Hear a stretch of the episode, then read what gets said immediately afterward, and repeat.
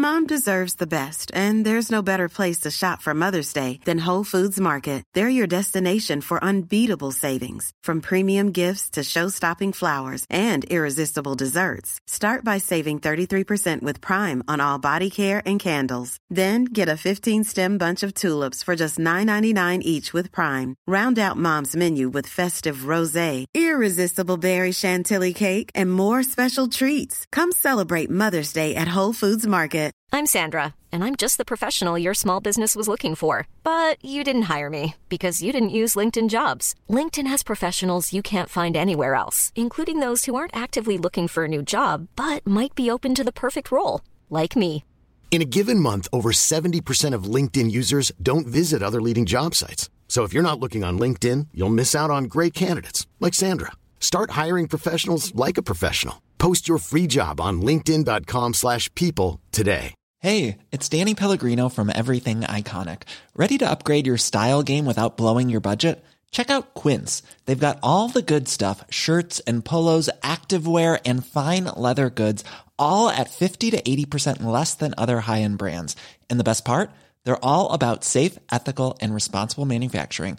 Get that luxury vibe without the luxury price tag. Hit up quince.com slash upgrade for free shipping and 365 day returns on your next order. That's quince.com slash upgrade.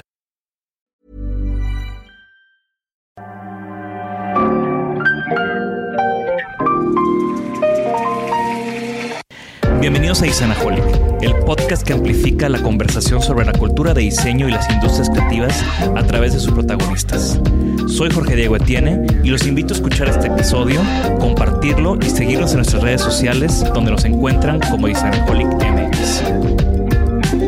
Bienvenidos. En el episodio de hoy me acompaña Alexander Lenoir, arquitecto suizo que tiene más de 25 años trabajando en México. Alexander no solamente es un gran arquitecto, sino que también ha estado involucrado en proyectos educativos de bastante relevancia, incluyendo escuelas como el TEC de Monterrey, el CEDIM, una maestría de arquitectura en Chihuahua y, más reciente, su cátedra en la Universidad Autónoma de Nuevo León. Alexander además está involucrado en diferentes premios y concursos que promueven la arquitectura en el país, como el Premio Interceramic, del cual platicaremos en este episodio. Bienvenidos a otro episodio más de Isanaholic y el día de hoy tengo a un amigo muy querido conmigo, Alexander Lenoir, bienvenido. Gracias, Jorge Diego, un placer estar contigo. Arquitecto, eh, catedrático, consejero de, de, mil organizaciones y una, una persona que es referente en la arquitectura de Monterrey y de México. Tenemos pocos años de conocernos, digo, yo conocí a tu trabajo desde hace mucho tiempo, pero ya esta amistad, pues tenemos que agradecerle ahí a uno de los patrocinadores del podcast, a Herman Miller, por, por ese, ese viaje que hicimos juntos. Y, y, bueno, desde que empezó este podcast yo tenía muchas ganas de, de sentarme contigo y platicar, porque creo que si alguien tiene mucho que, que, decir de lo que ha pasado en la ciudad y, y en el país en este, en este término de arquitectura, pues eres tú. Bienvenido. Muchas gracias. Un gusto. Oye, Alexander, pues digo, tienes una gran carrera, lo cual hace que se me dificulte presentarte con nuestra audiencia, así que ¿me podrías ayudar con eso?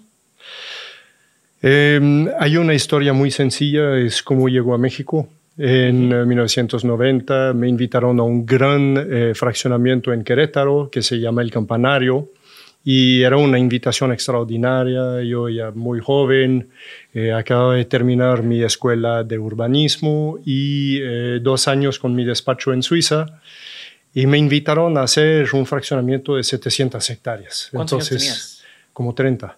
¿Y, y fue un, un, concurso internacional o cómo fue que a ti te llegó esa convocatoria no. en Suiza?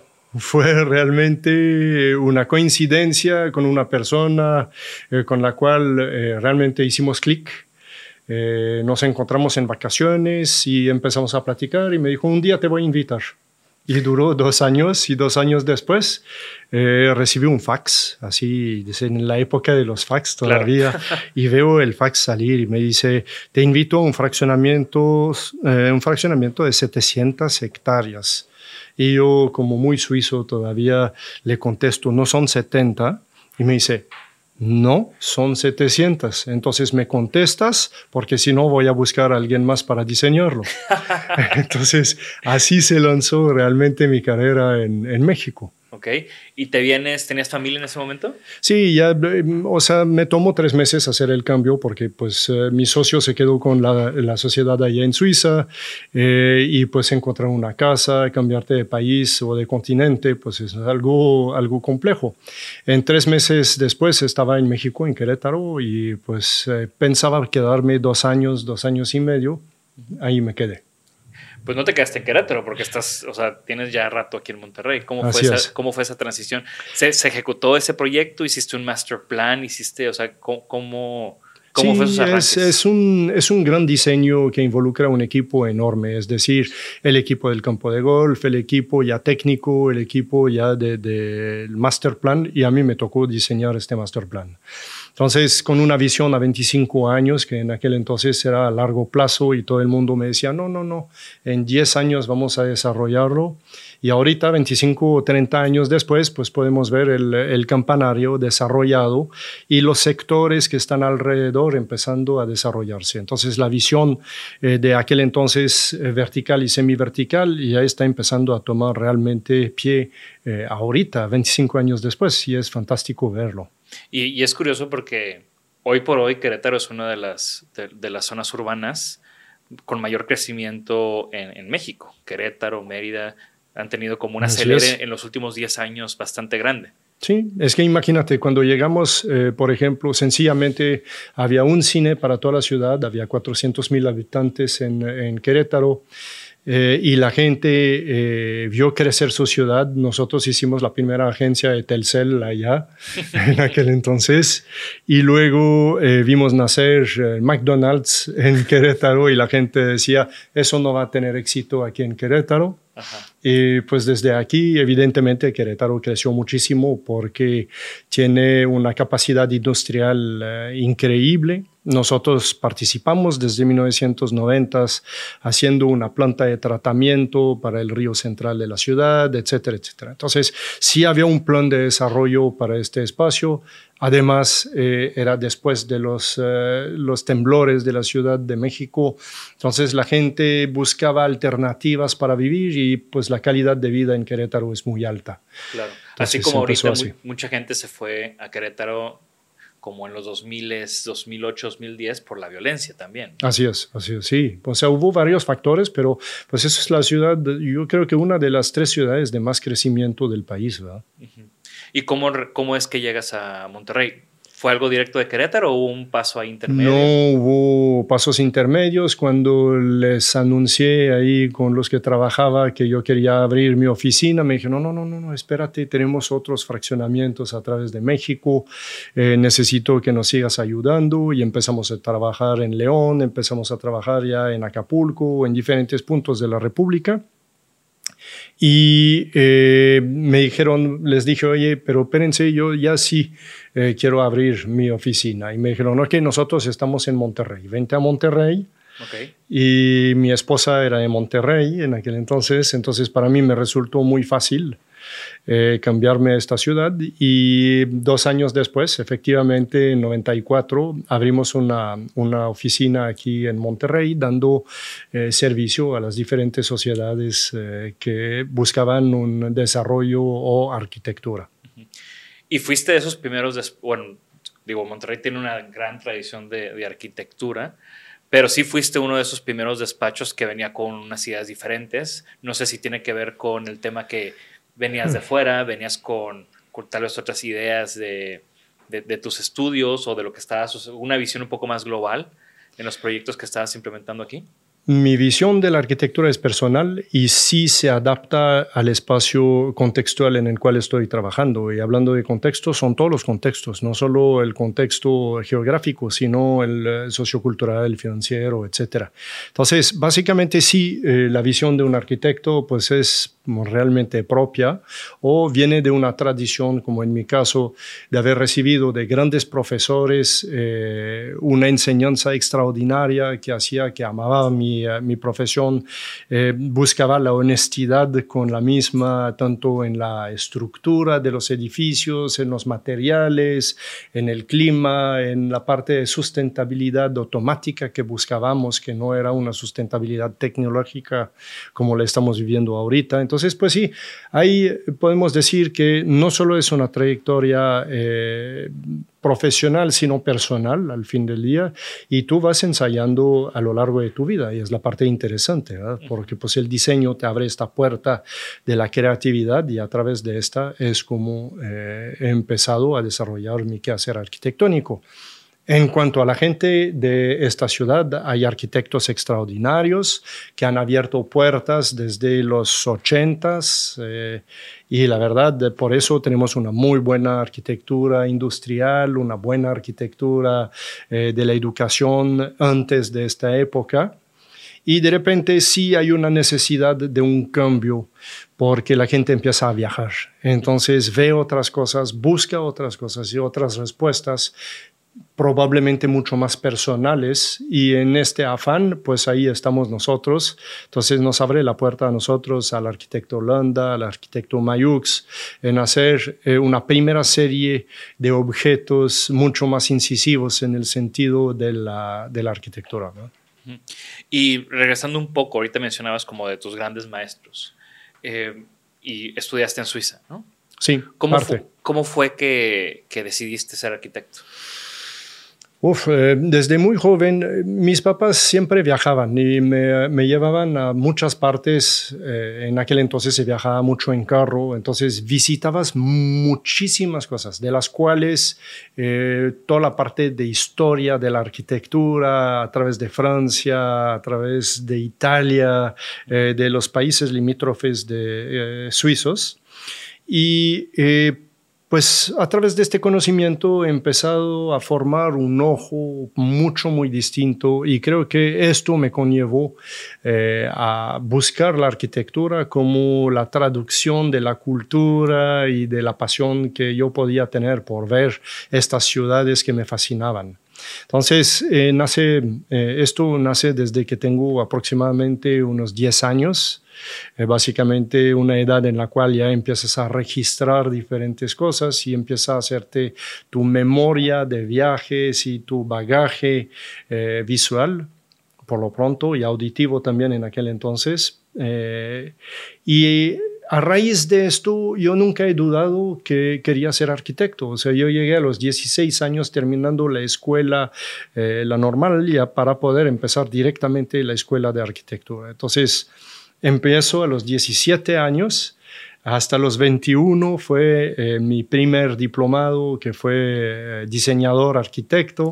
Que alguna vez tú me platicaste. Alguna vez tú me platicaste que había dos tipos de escuela de arquitectura. Sí. En, en, Suiza. Así es. ¿Ambos eran públicos? Ambas son públicas. Una es una vía más práctica y una es una vía más teórica. Y yo llegando a los 16 años tenía la ansiedad de comer en el mundo, de cambiar ya de, parámetro, la escuela no me dejaba eh, satisfecho eh, y existe esta vía que donde puedes hacer un aprendizaje, se llama, eh, para llegar a tu profesión por esta vía. Entonces, después de cuatro años, o te quedas como diseñador arquitecto, o eh, sigues con las dos escuelas que tú puedas escoger, que es la alta escuela, que es como una especie de maestría que tiene otra doble carrera porque soy ingeniero en arquitectura después.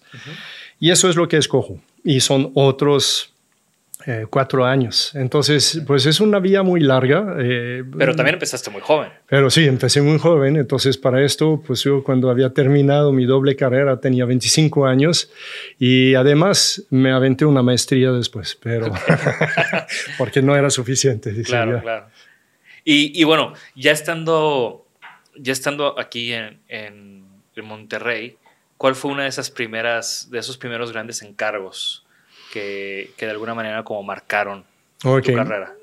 Como me toca la crisis del 95, ya hicimos para empezar, hicimos grandes proyectos de urbanismo a través de todo el país, eh, ya con encargos eh, de, cientos de hectáreas, eh, si no es por decir miles a veces, y hacemos como siete proyectos, o sea, magni proyectos que eh, te toman algo como 3, 4 años. Y en este lapso surge el problema del 95 con eh, un problema financiero muy fuerte para el país. Entonces ciertas cosas se acabaron, otras se quedaron en, eh, pues en obra y luego ya tomó muchísimo tiempo para renacer.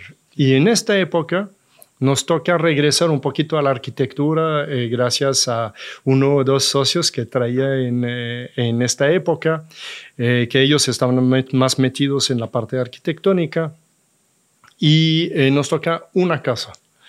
Y esta persona tenía su dinero en dólares, entonces para él era maravilloso la crisis. y pues definitivamente eh, terminamos una casa en lugar de los miles de hectáreas eh, que teníamos en obra en aquel entonces.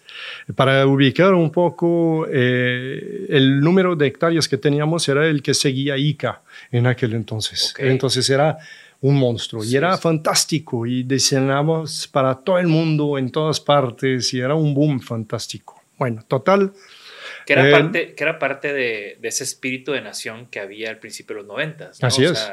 Muy voluntario. Al, final fue una burbuja que reventó horrible, pero fue una burbuja que, que, que se infló con unos ideales de, de un México global de México primermundista, no era la promesa de, de, ese Así es, más bien. Por eso no sé si lo llamaría burbuja, creo que es una necesidad, es una necesidad de crecimiento y es de superación. Al fin del día sientes que eh, te puedes medir a países muy distintos cuando entras en esta liga pero sí dependes mucho de la economía mundial, dependes de otros países y eh, de tus dirigentes. Entonces, pues eso nos hacía muy eh, débiles en esta época. ¿Cómo te sentiste, digo, viniendo de, Suiza, viniendo de Europa, viniendo del primer mundo, parte de, específicamente de Suiza?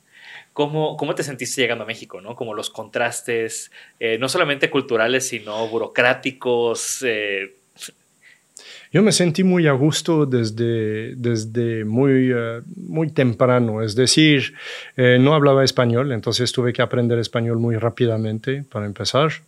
Y eh, luego sentía que la, la cultura y la familia era muy similar a lo que vivía en Suiza. Entonces, de este lado no me costó mucho la adaptación y parece que eso para mí es una de las partes muy importantes, que son los valores. Y siento que esos valores son muy cercanos. Entonces, eh, pues muy a gusto en ese sentido.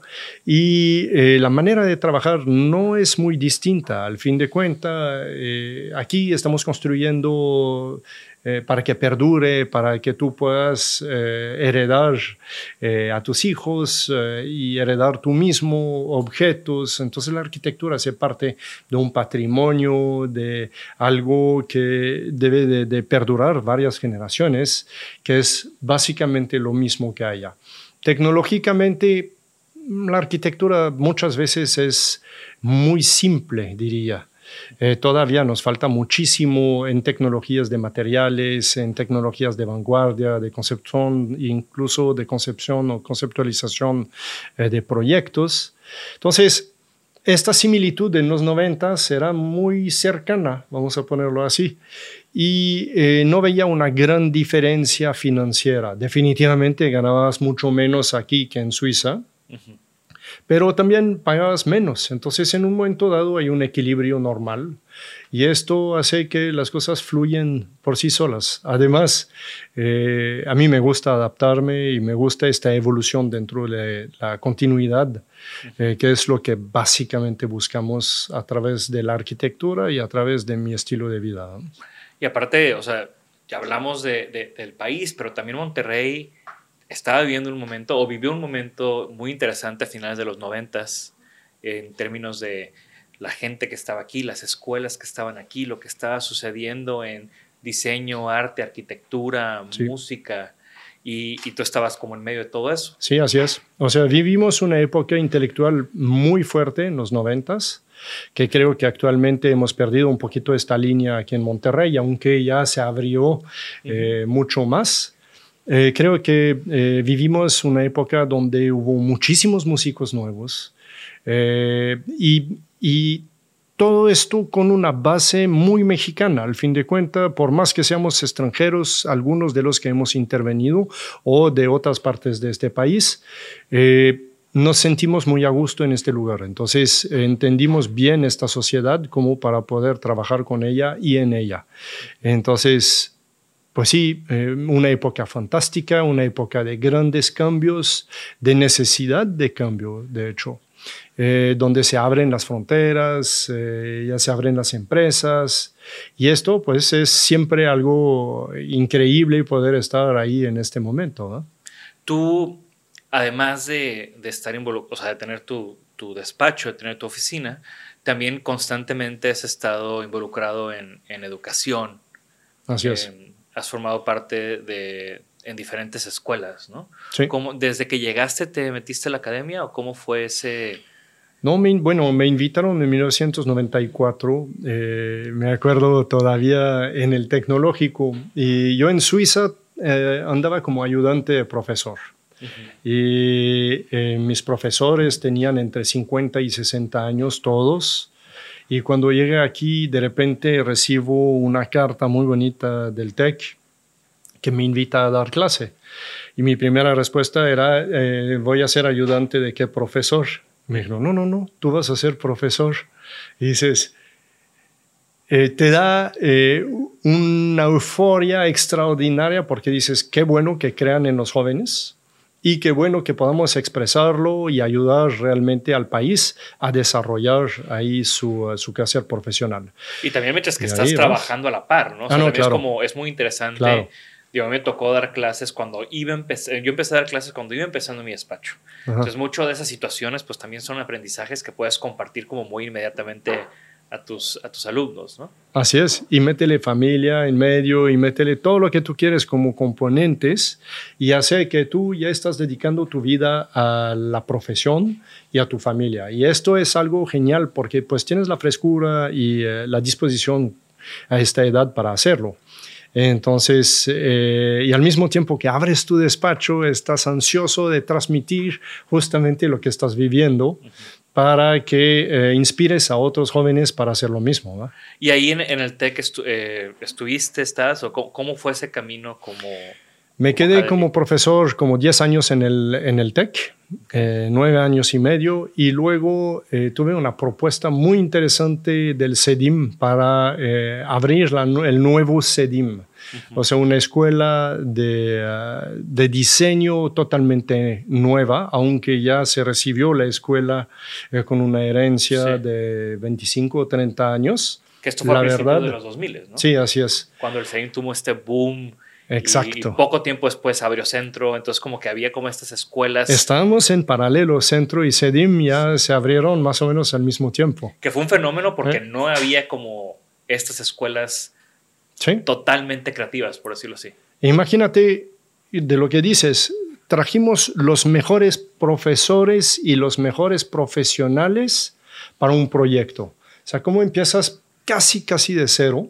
Tú puedes darte el lujo de escoger quiénes son los mejores para dar clase. Y eso era algo extraordinario que, empezamos juntos con una serie de profesionales fantásticos que dejaron muchísimo a la escuela y los jóvenes de esta, de esta primera ola pues fueron atraídos por justamente todo este eh, esta dinámica nueva que ya estábamos manejando. Y rápidamente en tres o cuatro años la escuela empezó a figurar a nivel nacional como una escuela de diseño y la escuela de arquitectura, que no existía antes de, eh, pasó de una clase de 14 personas a eh, rápidamente 250 personas. Entonces, eh, sí, fue así. En cuatro años tienes que empezar a ver esta apertura y eso ya fue enorme en muy poco tiempo. Y cuando te tocó diseñar este plan de estudios o, diseñar la carrera de arquitectura en el CEDIM, supongo que de nuevo, ¿no? Vienes con esta influencia, ya tienes tiempo en México ¿qué es como, como las, las, peculiaridades que tuvo ese, ese plan en ese momento? ¿O cuál era como eh, tu visión para la carrera? Pues eh, la, la, visión era muy fácil. Sentía que todo se quedaba mucho en la parte eh, teórica y que los alumnos les faltaba esta inserción en la, en la práctica. Entonces empezamos a meter proyectos prácticos adentro de los estudios, preparándoles eh, a nivel legal, a nivel financiero y a nivel profesional al mismo tiempo como para ser gente pensante que pudiera tener éxito eh, en la sociedad. Entonces, eh, sí es totalmente diferente y a nivel de la arquitectura fue un programa eh, muy distinto, basado mucho en arte. y en la influencia del arte sobre la arquitectura y cómo podíamos justamente transmitir esto a la parte profesional. Entonces, incluso las matemáticas se volvieron matemáticas prácticas. Eh, no eh, teóricas y esto sí cambió totalmente la visión. Eh, la Secretaría de Educación nos corrigió varias veces, las otras universidades empezaban a poner el dedo diciendo no pueden hacer esto, pero era parte justamente de esta especie de gran cambio que necesitábamos operar para tener gente diferente sobre este mercado. Sí, si quieres, si tu misión también, porque sé que parte de lo que quería hacer el CEDIM era ser disruptivo, pues el hecho de que te estén apuntando y te estén te esté cayendo la SEP, pues también tiene, eh, o sea, te dice que estás haciendo las cosas, las cosas bien. Las cosas bien, ¿no? O al menos como las querías hacer. Sí, exactamente. Y hoy por hoy tienes una cátedra en, en, la, en, la, en la UNI. En la UNI, en la Universidad Autónoma de Nuevo León. Así es.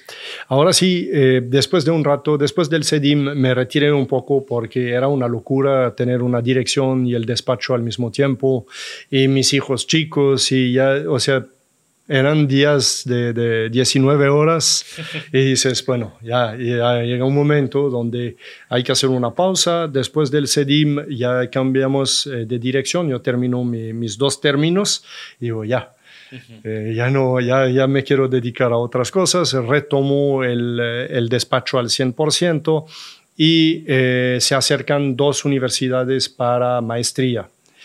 que me dicen, oye, necesitamos ahora en maestría que operes un cambio, un cambio de mentalidad y un cambio de, de, de rumbo para una maestría nueva en Chihuahua. Eh, una maestría de arquitectura que no existía en México, existían muchas teóricas de negocio, todo alrededor de la arquitectura, pero no existía una maestría en arquitectura, donde el pensamiento no es el seguimiento de la, licenciatura, sino algo totalmente o radicalmente diferente.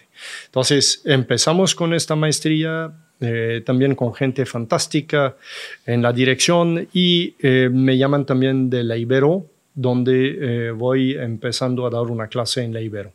Entonces, junto con profesores internacionales, entonces fue una suerte de transición eh, muy interesante.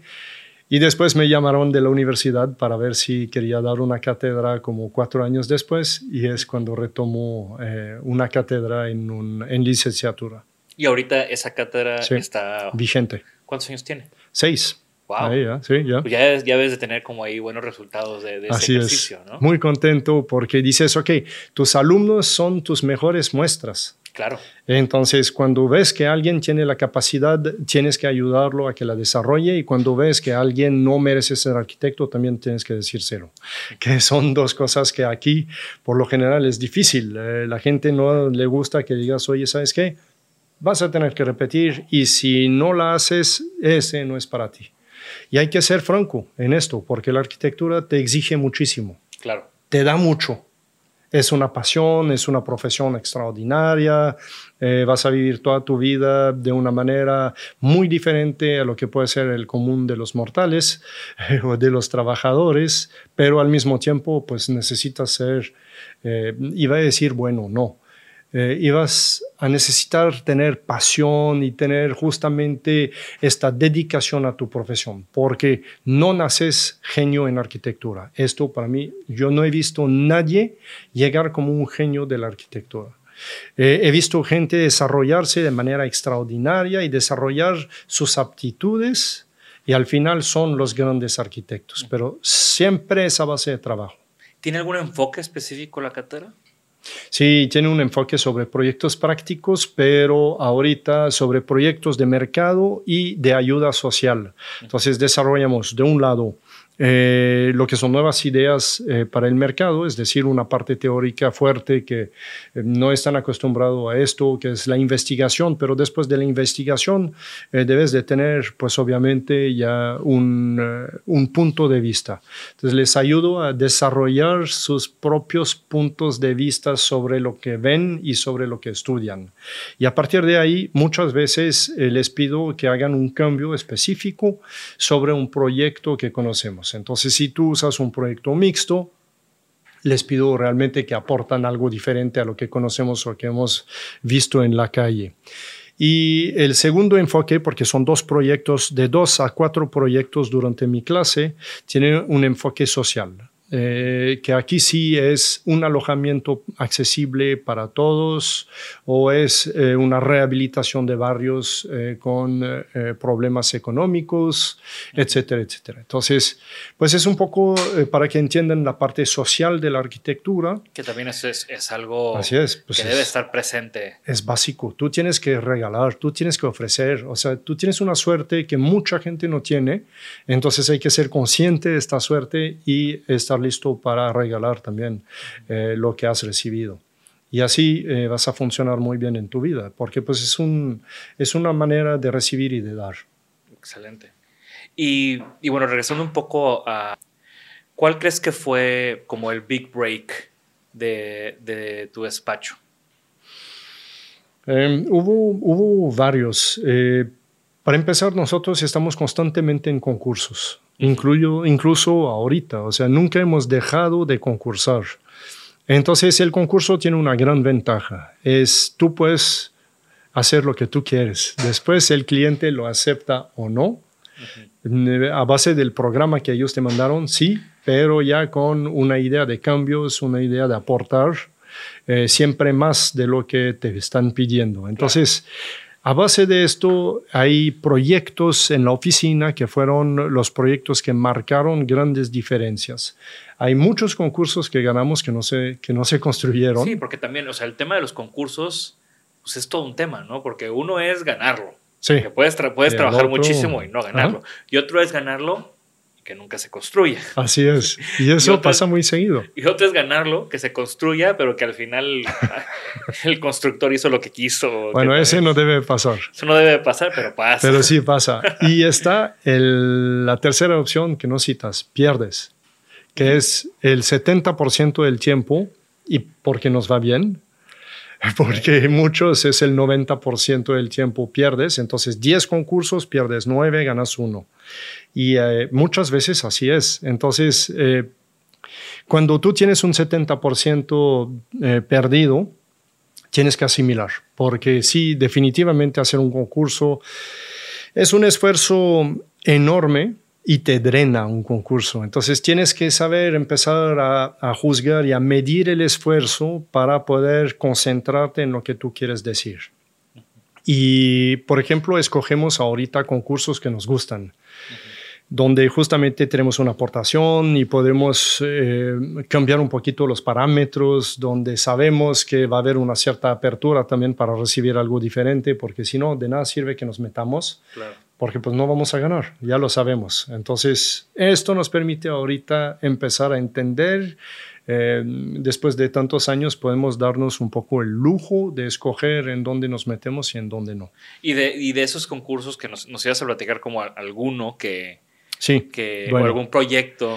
Eh, tuvimos varios, pero uno muy grande que cambió el rumbo a nivel corporativo. Desde 1994 me tocó el primer corporativo, entonces realmente empezamos muy rápido con edificios en una ciudad que no estaba acostumbrada a los edificios. ¿Cuál fue ese Era una ciudad muy horizontal eh, y era eh, el edificio el corporativo campestre que ya después lo compró Nextel, después lo compró eh, otra compañía y ahora eh, tuvimos ahí adentro la, el consulado de Inglaterra que está eh, justo frente al campestre. Entonces, pues Esto también para, ganamos un concurso ahí y construimos este edificio. Entonces nos puso en el mapa de los edificios.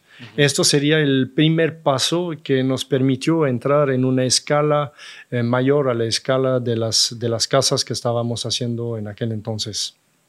Y luego a partir de ahí eh, tuvimos una serie de edificios muy bonitos que todos son, eh, todos los podemos ver y, somos muy orgullosos de ver que 30 años después o, casi 30 años después todavía esos edificios son vigentes, que eso es algo muy importante eh, de la arquitectura contemporánea.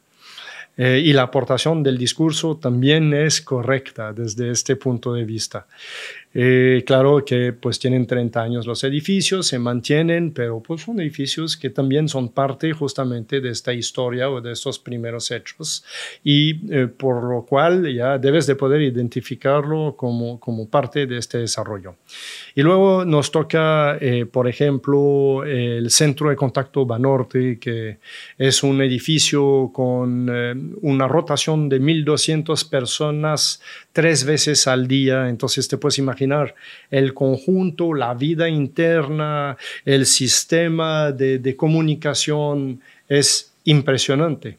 Y ahí les propusimos algo muy distinto a lo que habían pedido, pero que pensábamos que pudiera cambiar efectivamente la vida corporativa del centro, que es todo un sistema de vida. O sea, tú entras y vas, en lugar de trabajar cinco horas que duraba el turno, te vas a quedar siete horas.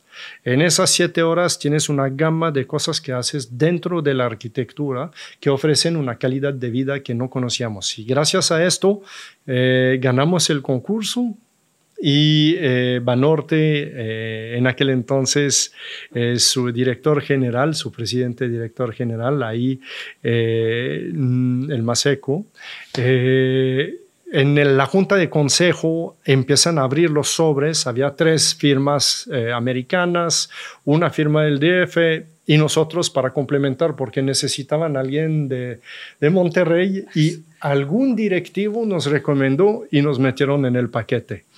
Y abren las, eh, el jurado termina, abren las, eh, las hojas y dice, híjole, ganó el despacho local de Lenoir y Asociados. ¿Qué hacemos? ¿Lo cerramos y agarramos el segundo?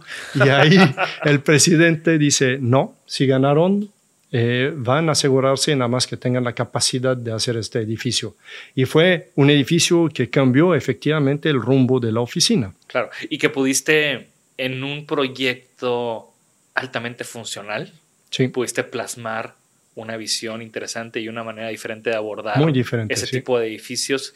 Y sobre todo, pues ahí creo que también se compraba el poder de la arquitectura para dar valor o dar calidad de vida, ¿no? Así es. Y ahí tienes mil cosas que podemos platicar de este edificio, desde el diseño mismo del edificio, pero el diseño adentro del edificio, la identificación del lugar de trabajo, para no estar perdido en las 1200 estaciones de trabajo, como ya habíamos hecho sectores muy diferentes para que puedan trabajar en grupo, como el trabajo en equipo, que ahorita parece muy evidente, pero en aquel entonces dice, oye, es un centro de contacto, ¿no? Ya, o sea, no... ¿Qué año era? Eh, hace 11 años de esto ahora.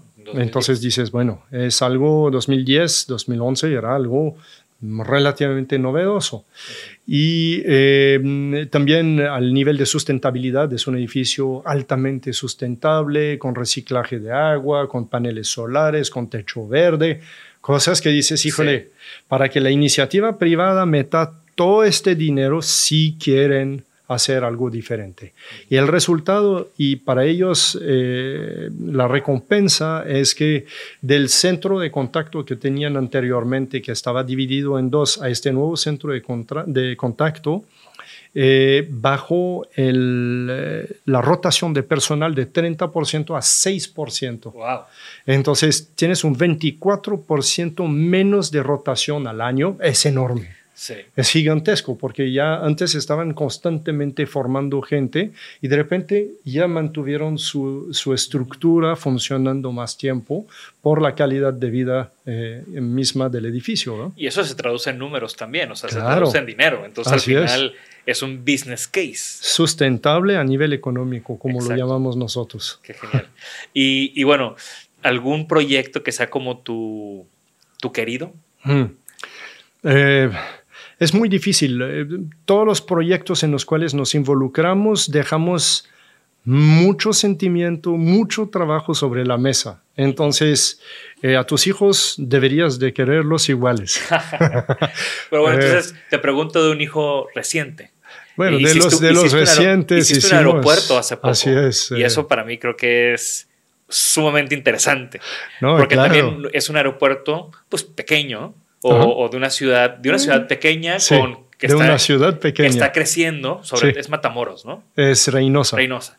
Es una ciudad pequeña que está creciendo, pero como que cuando hablamos de aeropuertos, pues vemos en el Discovery Channel como la construcción del gran aeropuerto en Asia. O, sí, el glamour. O todo el relajo del aeropuerto de la Ciudad de México, pero ¿cómo es hacer un aeropuerto para una ciudad como Reynosa? Eh, yo creo que primero hay una cosa, un componente social muy interesante. Es que cuando no había inversión en Reynosa por el problema de la violencia, eh, de la deserción de la misma ciudad por sus habitantes, de repente tienes alguien que cree en esta ciudad y que dice, vamos nosotros sí a ofrecer algo que ayude al desarrollo.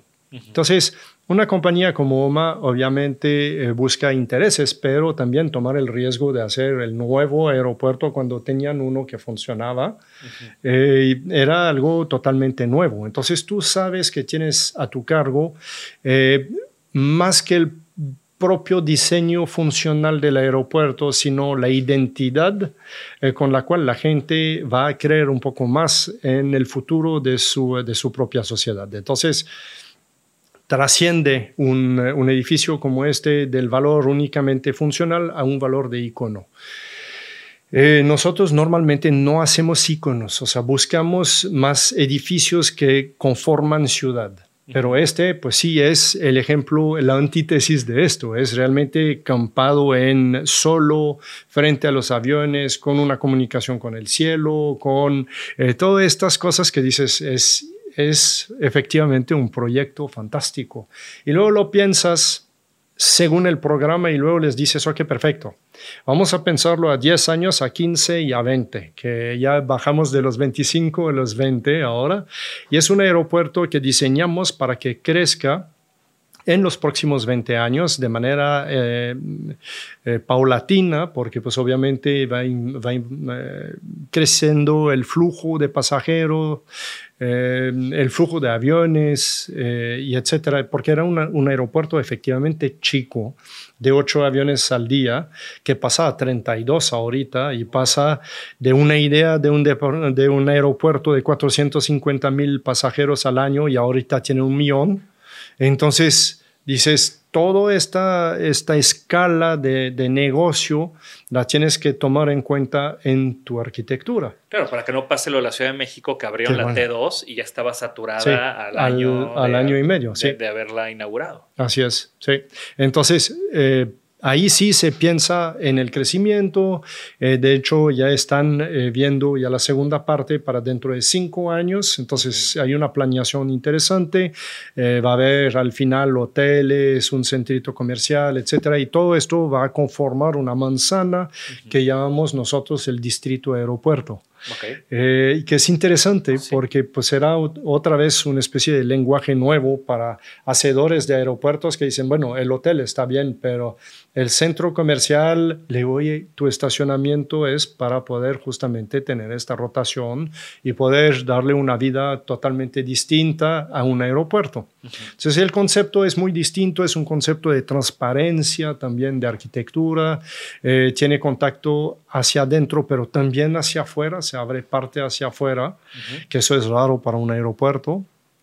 Eh, y bueno, pues toda la tecnología posible, pero también tiene luz natural en todos los espacios porque cambiamos la geometría del techo para esta, estas grandes alas que vemos hablando de aeropuerto, como que es una especie de referencia interesante y tenemos los flaps que son nuestros techos y por esto ya penetra la luz del lado norte para iluminar todo el edificio en el interior. Entonces, bueno, pues es algo muy distinto, aunque sea un aeropuerto modesto en cuanto a su presupuesto y al tamaño comparado al de la ciudad de Guadalajara, Monterrey, México, pues claramente. Sí, pero son aeropuertos que, están, que están parchados. Creo que es muy importante esta visión a futuro para evitar ese tipo de errores que, que vemos bueno, errores o cosas que se pueden haber previsto. Consecuencia de crecimiento. Exacto. Y, bueno, aunque sea un aeropuerto chico como, como lo platicamos, todo este nivel de, detalle, este nivel de, pensamiento que metes en tus proyectos, es algo que a mí siempre me ha fascinado. La verdad es que siempre que platicamos, eh, casi que quiero tomar nota, ¿no? Porque son, son, proyectos muy ricos en detalle, muy ricos en soluciones, sobre todo. Cuando, cuando invito a alguien aquí al, al podcast, sobre todo gente que tiene tanto que compartir como tú, me gusta preguntarles por, por algún aprendizaje o algo que les gustaría enseñar o, o mostrar a, a, la comunidad que nos escucha. Pues básicamente eh, es la manera con la cual trabajas. Si a ti te gusta lo que tú estás haciendo, para empezar, lo estás haciendo mucho mejor. Eh, y el aprendizaje es ser competitivo todo el tiempo. Eh, creo que tú no puedes, cuando ya estás en tu zona de confort, ahora sí, cuidado porque ya estás perdiendo justamente eh, la pasión o lo que tú quisieras decir. Entonces, de repente tu discurso se vuelve monótono. Puede ser en materiales y esto no me molesta, pero en, al nivel formal, al nivel funcional, siempre debes de buscar algo más. Entonces, la manera de hacerlo es un poquito esos concursos, porque nos obliga a repensar lo que somos y lo que queremos hacer. Y también como que al, haber perdido un concurso te cuestionas, oye, ¿Qué pasó ahí que no, me ganamos? gusta nada? O sea, ¿eh? hay que cambiar algo, ¿no? No podemos repetir lo mismo si ya perdimos una vez, ¿no? De alguna manera. Y pierdes mucho. O sea, ya ese es, el, es lo que platicamos eh, cuando ves eh, que, está, que te dice no, cuando te caes te tienes que levantar. Híjole, si en arquitectura estuviéramos contando el número de veces que nos estiramos las rodillas, pues, híjole, yo creo que dejas de, de hacer arquitectura. Te levantas constantemente y es un poco es esto. O sea, te... te tienes el alma fijada en lo que sigue. Y este próximo paso es el que da vida a tu creatividad, que da vida a tus acciones, eh, a tus ganas de levantarte en la mañana para ir a trabajar y buscar algo más. Y entre más trabajo, más presión, más creativo te vuelves por lo general. Y eso pues se pasa en todas esas profesiones creativas. Cuando la presión empieza a empujarte a dar la respuesta, tu cerebro ya debe de trabajar a otra velocidad. Entonces tu producción aumenta. Y ahí sí, eh, pues tu equipo eh, tiene que resistir, que eso es eh, la parte difícil. Entonces, eh, debemos de acostumbrar a que el equipo entienda que esta presión eh, no les afecte dentro de su trabajo, sino que los, les dé la fuerza natural para poder participar en el mismo y dar, o sea, sacarlo adelante al fin de cuentas. Me, me encanta ese consejo y ojalá y aquí mi equipo que está a distancia escuchando esta entrevista hayan escuchado también Oye, Alexander, también parte por la cual quería tenerte en el, en el podcast es porque tú estás involucrado ahorita en varios concursos, en varios eh, consejos, como decía al principio, pero en específico ahorita estás involucrado en el concurso de Interceramic. ¿Nos puedes platicar un poco de, de, de él? Bueno, ese es un, es un premio, el premio Interceramic, que nace hace 10 años y es un premio fantástico de arquitectura eh, que no tiene un interés para Interceramic, sino para la difusión de la cultura, del diseño, etc. Claro que dentro de las categorías hay uno que es el uso eh, de un producto justamente que fabrican ellos o de varios de los productos que fabrican ellos sobre innovación, sobre eh, usos alternos, etc. Pero, al final, al ser un referente o al ser un lugar donde la gente acude, pues tampoco es como una imposición tan complicada en un concurso, supongo. No, es relativamente fácil. Es como si te dijeran, oye, tienes que usar... Eh, cubetas en tu obra, pues está difícil. Pero pues si te dicen tienes que usar de los mejores recubrimientos y, acabados, pues no, no se complica tanto. Y no son, no son así, no son parientes eh, celosos, o sea, quiero decir, eh, dejan esta apertura de espíritu para el uso de materiales similares incluso, eh, siempre y cuando tienes algo que proponer a la sociedad. Pero más que esto, estamos trabajando con un jurado, un jurado fantástico que ellos juntaron a lo largo de los años eh, donde ya hay un equilibrio también entre mujeres y hombres, que eso era importante lograrlo porque al principio éramos eh, muchos hombres y una mujer y ahorita estamos buscando este equilibrio porque la visión cambia un poco.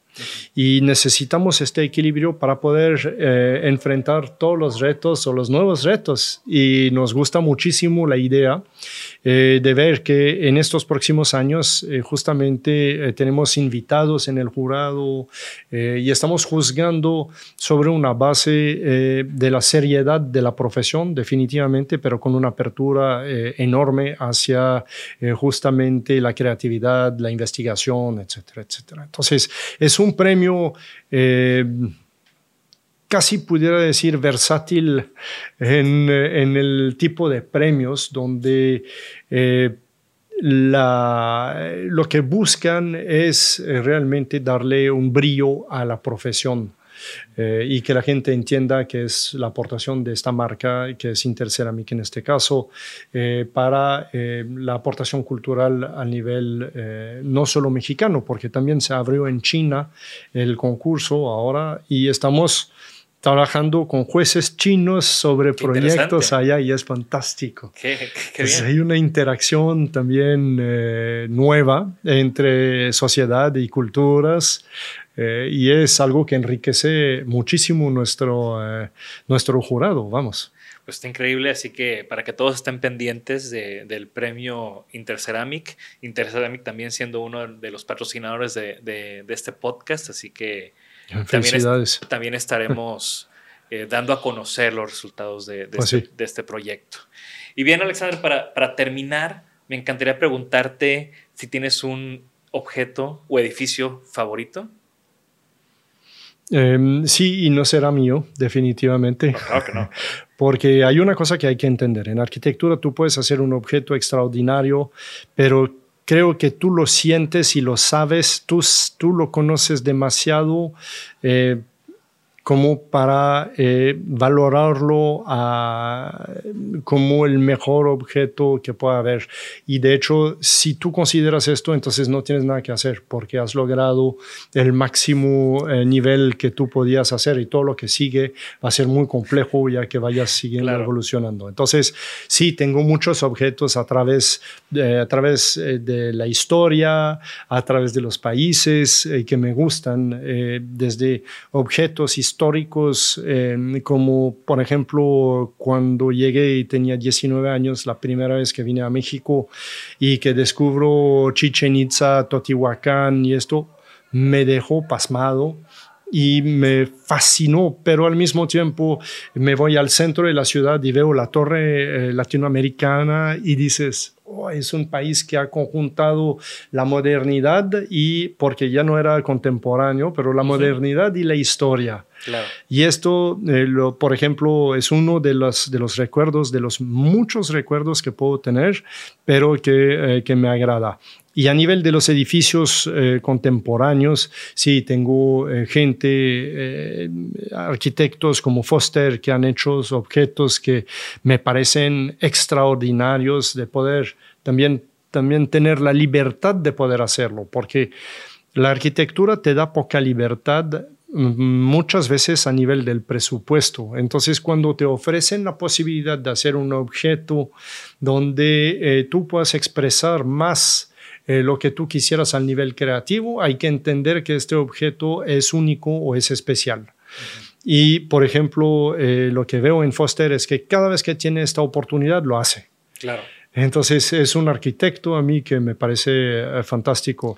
Lo mismo Tadao Ando, que desde que empecé mis estudios es un personaje que sigo a través de su evolución en arquitectura y que me parece que renace cada vez que hace un, un edificio. Y eh, pues sí, tiene edificios en Tokio como una pequeña galería que me parece una joya integrada eh, en el paisaje. Eh, no necesariamente son edificios enormes. Claro. Y Rem Koolhaas, que también ah, tiene objetos a escalas magna y pues dices, wow, qué objeto para la ciudad. Sí, yo de hecho cuando, cuando estaba a punto de entrar a la carrera de, de diseño, hice un viaje de mochilazo por Europa, ¿no? Típico. Y fui a Londres y crucé el Millennium Bridge Mm, y dije, ¿qué es esto? O sea, Sí. me gusta mucho. No sé, no, no sabía nada, todavía no empezaba la carrera. Y, y fue como mi primer, la primera vez que conocí a Foster, la primera vez que conocí como el arquitecto haciendo cosas que no eran edificios, pero que, Claro. sí, eran, que sí estaban haciendo ciudad y este tipo de temas, ¿no? Y cruzaste y llegas a la fábrica que hizo, El que rehizo Herzog de Merón ahí Ujú. y dices, "Wow". o sea, la rehabilitación industrial y otro lenguaje, sí, y la volteas y está arquitectura es enorme perfectamente para esto. alineado St. Paul's Church Sí, con el puente de la terraza del Tate y es como, es, es- es un conjunto bastante, bastante Claro. interesante. Y de Tadabando ni se diga, ¿no? Cuando vivía en Japón vivía cinco cuadras de la Church of Light, que es también como de esas pequeñas obras que... ¿En serio vivías ahí? No, Sí, pues vivía. es una, es una gloria. Esta, es este objeto es así. Y es un microobjeto, la verdad, ya por eso digo, la escala eh, no importa tanto. Y bueno, de lo de Tadahuando, que tuvimos la, la oportunidad de ser los arquitectos de sitio aquí en Monterrey, hay que verlo como un gran hecho eh, de la arquitectura, porque había ensayado con el museo en Arabia Saudita y no lo pudieron construir porque nunca encontraron la manera de hacerlo. Y luego sigue eh, la Universidad de Monterrey y pues aquí en México se pudo construir algo maravilloso. Un edificio con 70 metros libre, con una panza de ballena abajo que me fascina y esta sensación ahí de, del peso que deja entrever ya los dos lados y que cambia el, paseo. Hay que ver también esos objetos aquí locales como eh, grandes hechos arquitectónicos a nivel mundial. Sí, me encanta. Y bien, finalmente, ¿alguna recomendación? Libro, música, Uf, pues muchas. Eh, algo, que- yo lo algo que- reciente que te haya llamado la atención? Pues lo haría, lo haría de esta manera. Eh, nunca dejar de leer. Eh, ahorita estoy leyendo un pequeñito libro sobre, se llama ¿Por qué los arquitectos visten negro? Que ya me hizo reír porque son citaciones de arquitectos Sí. y es un pequeñito libro eh, que, que tengo ahí porque a veces tengo poco tiempo y ahorita como estamos en alto momento de concursos, agarro libros chiquitos Claro. y ese es el que estoy leyendo ahora. Eh, escucho música todo el tiempo y tengo un registro sumamente amplio. No me limito a, a una sola eh, a una sola música. Eh, canto muy mal, pero canto me encanta solo en mi terraza. Ya. Eh, son cosas que hacen parte de tu universo cultural y literario, en el caso ya básicamente de los libros. Mi universo musical va desde la música clásica hasta el hard rock que, que me gusta. Eh, he vivido como 10 grandes cambios de música desde que soy joven, eh, con eh, la música rock hasta la parte que estamos viviendo ahora, que ya son múltiples, o sea, pasando por, por punk, post-punk, grunge, todo lo que tú quieras nombrar. Y siempre me he dedicado a escuchar esto porque me gusta, o sea, me gusta entender esta evolución. Entonces, no me quedo atorado, Sí, la música clásica hace parte de mi registro que, que me gusta. Eh, he ido evolucionando porque es como la cocina, eh, con los años la, la comida vas evolucionando en tus gustos, entonces empiezas a entender un poco más lo que haces y lo que te define. Y creo que efectivamente eh, entre el cine, la lectura, la música, la cocina y los viajes, tienes una vida increíble, eh, llena de aventura, llena de novedad, de encuentros fabulosos, tanto en gente como en, en espacios. Y esto hace que tu vida eh, sea eh, interesante. Me encanta.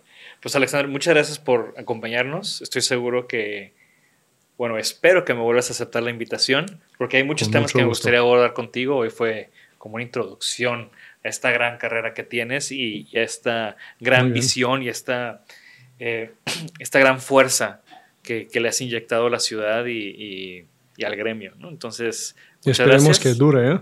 Estoy seguro que sí. Eh, Muy bien. ¿Cómo te pueden seguir en redes sociales?